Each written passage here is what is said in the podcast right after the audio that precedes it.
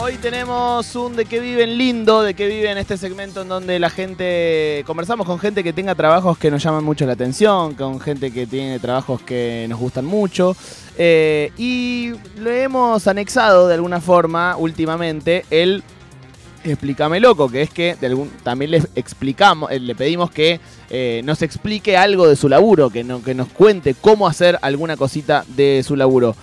Hoy eh, estamos con una de las personas más importantes de la música eh, argentina, porque es una canción que conoce, literalmente cualquier argentino vivo la conoce, La verdad. eh, y él, la, Argentina. él es el compositor, me refiero a Alejandro Ridilenir, espero estar diciendo bien el apellido, que es coautor del jingle, ni más ni menos que de Marolio. Ah. Hola Alejandro, ¿cómo estás? Hola chicos, ¿cómo están? ¿Todo bien? Bien, ¿y vos? ¿Me escuchan bien? Te escucho perfecto. ¿Dije bien tu apellido, che? Ridilenir. Nunca me lo dijeron mejor. Ah, espectacular, qué bueno. me, eh, me siento, me siento muy gratificado. Espectacular. Che, ¿vos sos coautor de Marolio le da sabor a tu vida? Bueno, te, te cuento un poco cómo es el tema de lo que fue el, el origen autoral, en principio, de la pieza. Mi hermano y yo somos músicos. Este, mi hermano en realidad es aún Gustavo Reilenir, Sí. es aún más conocido que yo todavía porque, bueno, él tocó con los Kuriaki durante muchos años.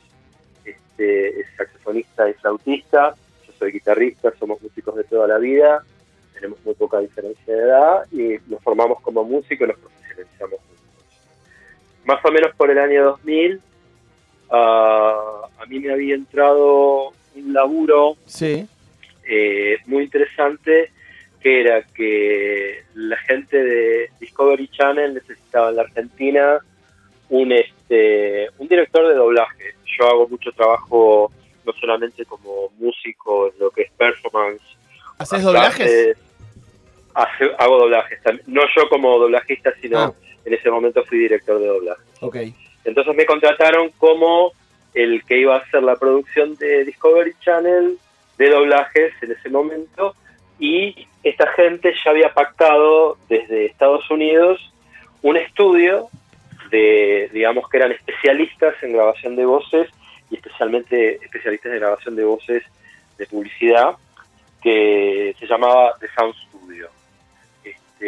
bueno, nada, empecé a trabajar ahí, pegamos una onda muy linda con los dueños del estudio y al muy poco tiempo, aparte de hacer doblaje, yo empecé a hacer publicidad con ellos, que fue una época absolutamente delirante de trabajo, Sí. era una época de muchísimo trabajo publicitario y claro, era tanto el laburo también que le pedí a Gustavo que venga a laburar conmigo y empezamos a trabajar juntos y eh, la realidad sea dicha, eh, la, digamos, la parte autoral del tema fue entre uno de los dueños del estudio, que pobrecito falleció tempranamente, que es Osvaldo Botalla, mi hermano Gustavo y yo.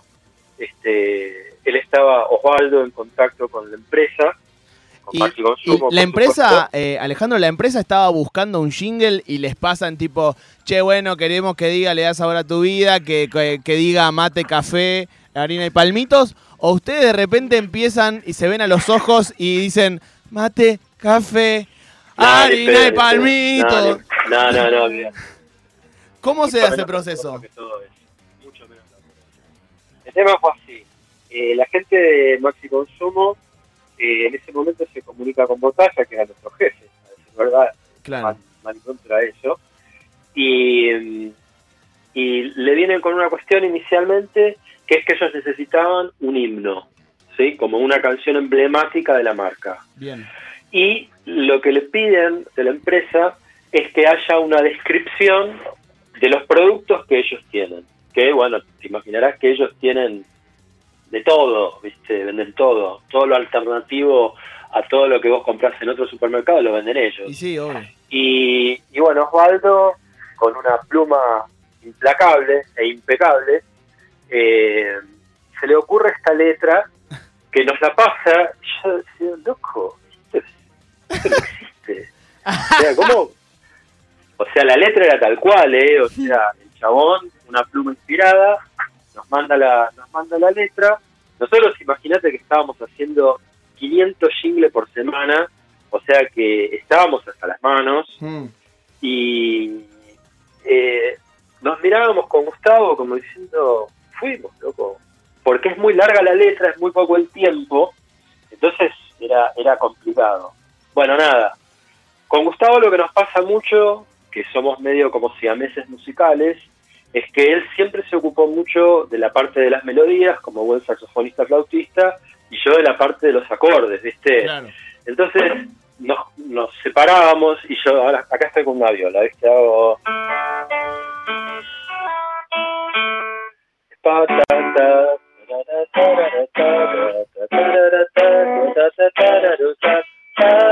¡Dale!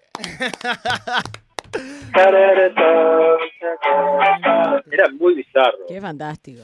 Che, y cuando lo terminan, eh, Sí. se cierra. Sí. ¿Se dan cuenta que están mandando una joya o, o- o el tiempo lo puso en ese lugar? Bueno, es una, es una pregunta bastante increíble.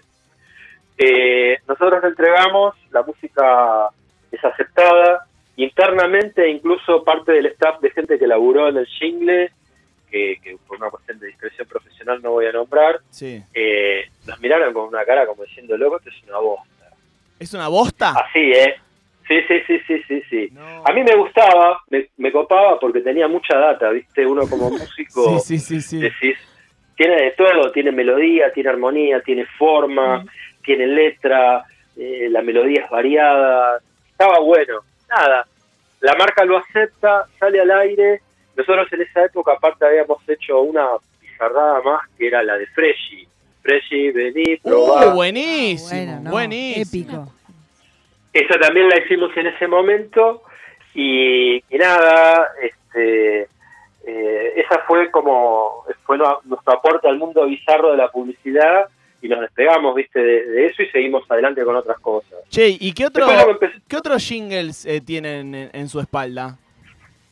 Lo que pasó es que hicimos un montón de cosas que no fueron realmente memorables. Trabajamos para un montón de marcas.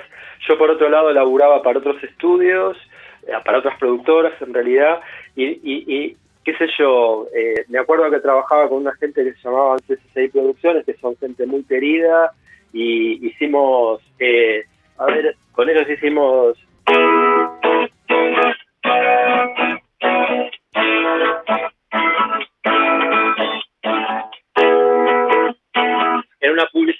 era para Banco Galicia con Bianchi, que la había roto toda.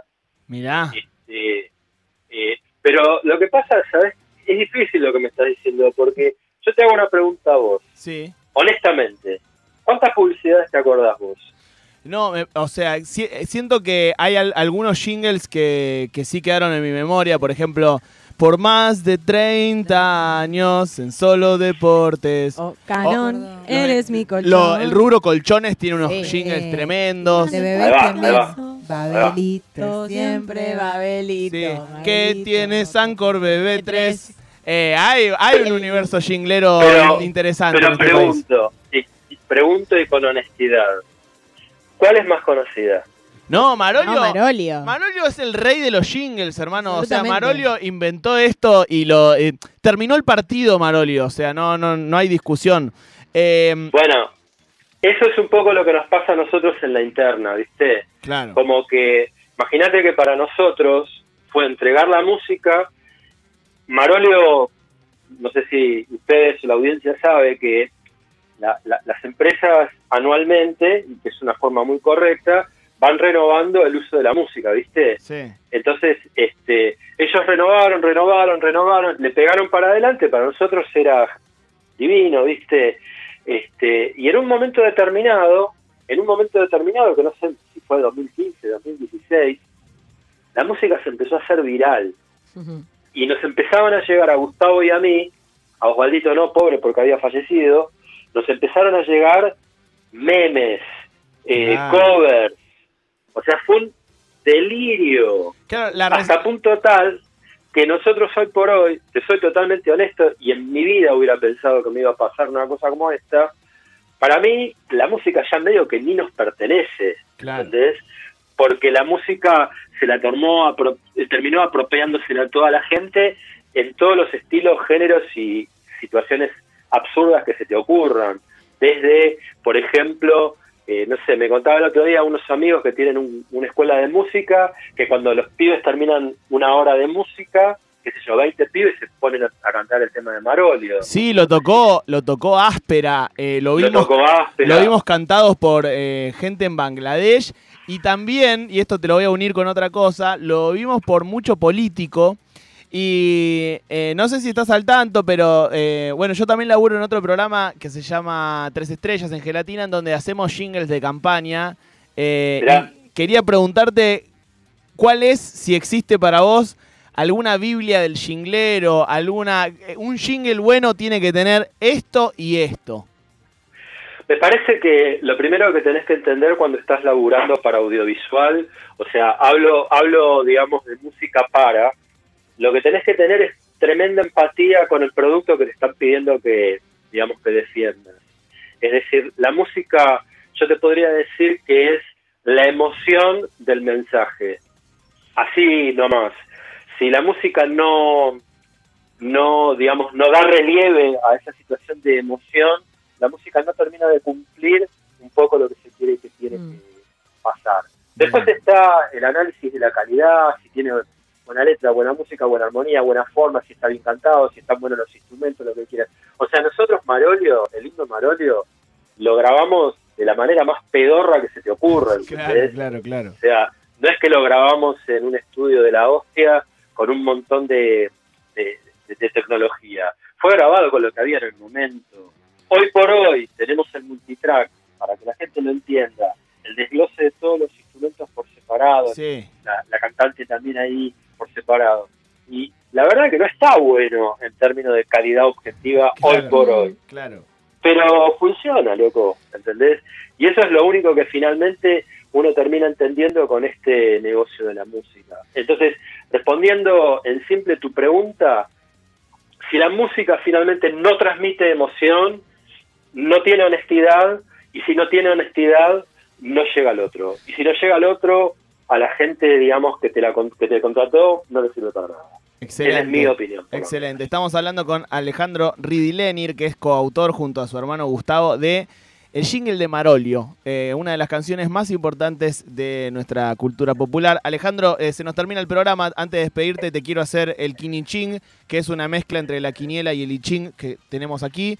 Eh, tenés que elegir un número del 1 al 81 y esto te devuelve una frase de una personalidad destacada del arte, de la cultura, del espectáculo. Hermoso. Bueno, ya lo tengo el número, ¿eh? Dale. 75. 75. Eh, uh, te, mira, te tocó una bien cursi. De la, te diría que la más cursi de los 81. A ver. Opa. Ahí va. No es tan difícil que aprendas a volar. Una canción de Patricia Sosa. Eh, así que te tocó esa. Eh, ¿Qué sé yo? Bueno, Puede pasar. me voy volando entonces. Usalo, hermano, usalo para algo. Muchas gracias, che. Dale, ahí va. No, al contrario, chicos, un gusto. Abrazo. Bueno, Un abrazo, che, chao, chao. El maestro del jingle argentino, eh, así como alguna vez Charlie García compuso Yendo de la cama al living, o el indio compuso Jijiji, Alejandro Ridilenir compuso el jingle de Marolio.